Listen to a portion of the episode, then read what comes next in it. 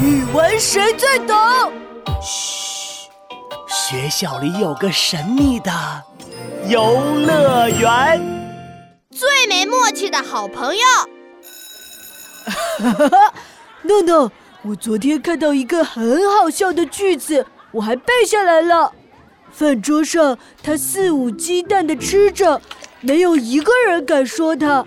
我自己一天才吃两个鸡蛋，这个人居然一下就吃了四五个鸡蛋，哈哈，他也太能吃了，像猪八戒一样。啊？什么四五鸡蛋？哎，那叫肆无忌惮，这是个成语，就是说做事一点儿也没有顾忌，啥都不怕。啊，原来不是鸡蛋啊！真是张三买菜。张三买菜什么呀？那李四买什么？李四买肉？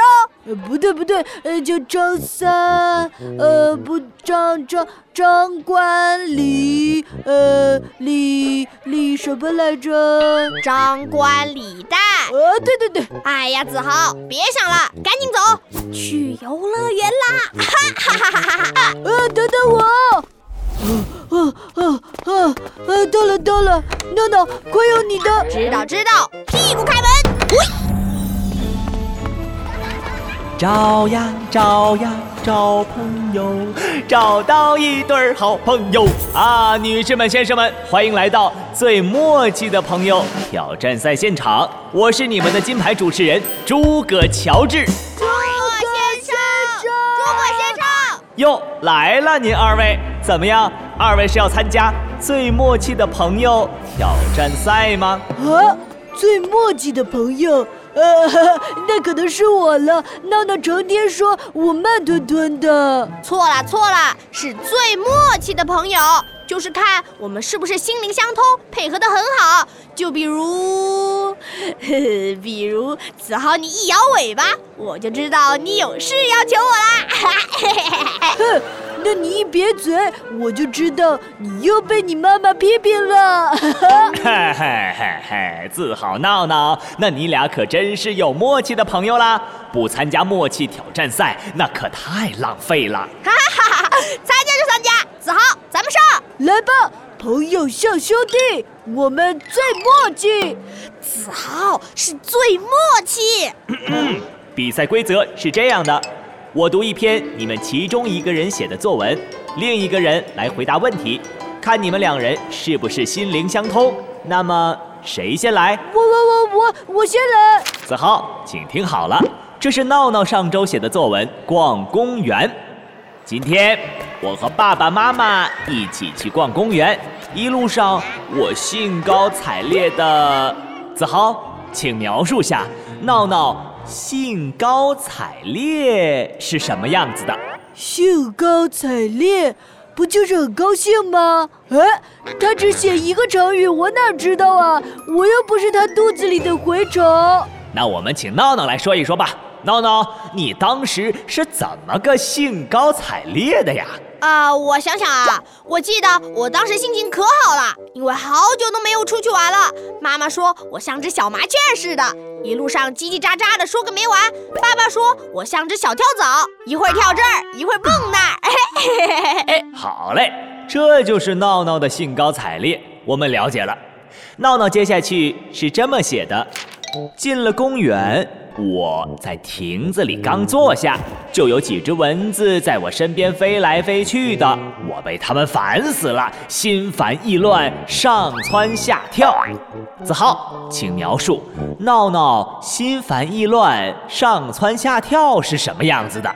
我知道，我知道，他是小跳蚤嘛。小跳蚤是大坏蛋，到了公园来捣乱，碰上了奥特曼，被打得四处窜。哎呀，这都哪儿跟哪儿啊？还是让闹闹自己来说说吧。那天去公园的时候，我穿着短袖短裤，刚在亭子里坐下，那蚊子就跟妖精见到了糖醋肉一样扑上来，在我耳边嗡嗡嗡嗡嗡嗡一直叫。我打又打不着，赶跑了一会儿，它又飞回来了。站着也不行，坐着也不行，我最后只好在亭子里绕圈跑。但蚊子似乎跑得比我还快，我最后还是被咬得肿成了大猪头。闹闹，你肿成猪头，蚊子就不会咬你了。哈哈，因为妖精只吃唐僧肉，不吃猪八戒的肉。哈哈，你看，闹闹那天心烦意乱，上蹿下跳，原来是这个样子的。我宣布，最默契的朋友闹闹、子豪二人组挑战失败。哎，闹闹，这事儿不怪我。要怪就怪你在作文里用的成语，害得我都呃长长高的和尚摸不着头发了。是丈二和尚摸不着头脑啊！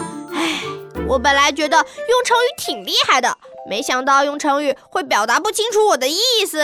闹闹，你想想，如果你只写成语，用成语代替了所有细节，代替了自己的感受。那怎么能把作文写得生动呢？我举个例子，比如你们写天气最爱用的词是什么词？我知道，风和日丽。对，风和日丽。比如大家都写风和日丽，但是你们看到的天气真的都是一模一样的吗？比如我眼里的风和日丽是这样的：微微的风吹着我的脸，痒痒的。阳光照在我的身上，感觉暖洋洋的。哎呀，哇，这样写感觉比风和日丽好，一听就觉得这天气可好了。而且你们有没有发现，这样写字多了好多啊？原来只有“风和日丽”四个字，现在有几十个字了。哎，是的，是的。既能写得更清楚明白，还能把作文写长，哈，这就叫一个石头砸死了两匹马。哎，错了错了，子豪，那不是马，是鸟，叫一石二鸟。语文其实很好玩，写作文一点儿也不难。嗨，大家好，还记得我吗？我是大语文游乐园的金牌主持人诸葛乔治。